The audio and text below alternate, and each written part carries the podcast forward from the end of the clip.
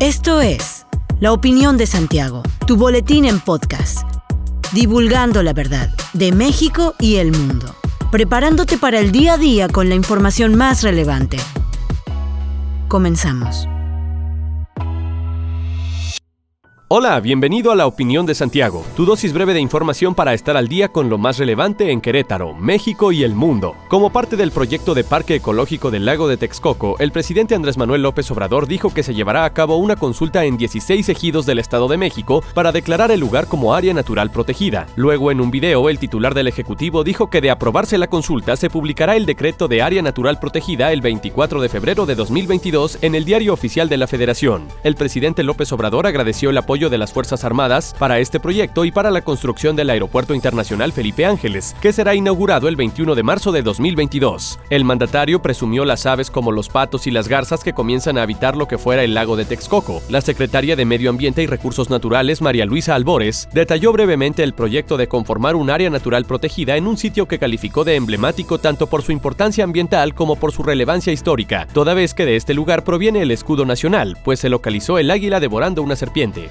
La variante Omicron del coronavirus se ha encontrado en al menos 15 estados de Estados Unidos, pero hasta ahora la Delta sigue siendo la mayoría de los casos de COVID-19 en todo el país, dijo la directora de los Centros para el Control y la Prevención de Enfermedades, Rochelle Walensky. Los estados que han reportado casos de Omicron son California, Colorado, Connecticut, Hawaii, Maryland, Massachusetts, Minnesota, Missouri, Nebraska, Nueva Jersey, Nueva York, Pensilvania, Utah, Washington y Wisconsin. En Estados Unidos, el país más golpeado por la pandemia con más de 788 mil fallecidos, casi el 60% de la población cuenta con el esquema completo de vacunación y el 22% ha recibido además ya la dosis de refuerzo de los biológicos disponibles.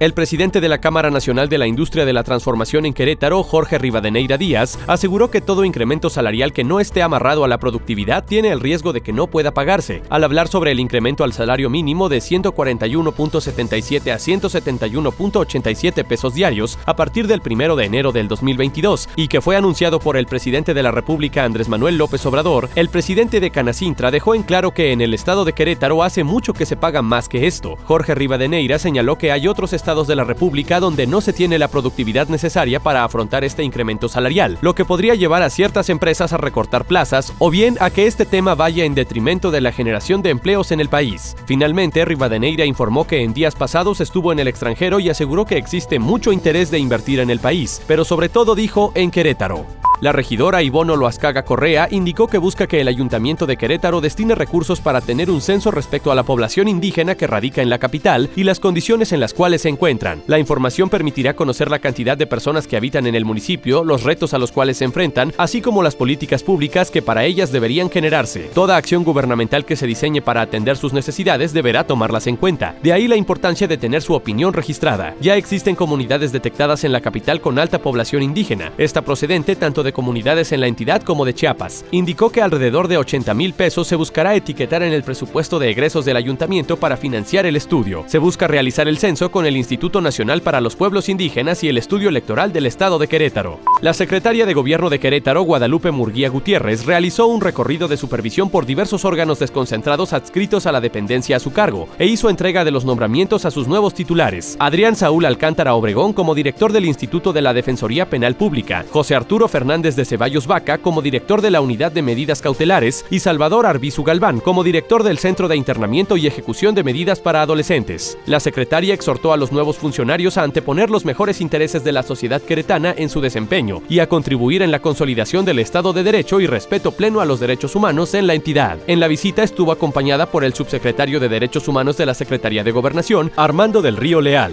Hasta aquí la información de hoy. Regresa mañana para otra pequeña dosis con las noticias más importantes de Querétaro. Mantente bien informado con la opinión de Santiago. Encuéntranos en Facebook, Instagram y TikTok como arroba la opinión de Santiago. Hasta la próxima. La opinión de Santiago. Comprometidos con la verdad.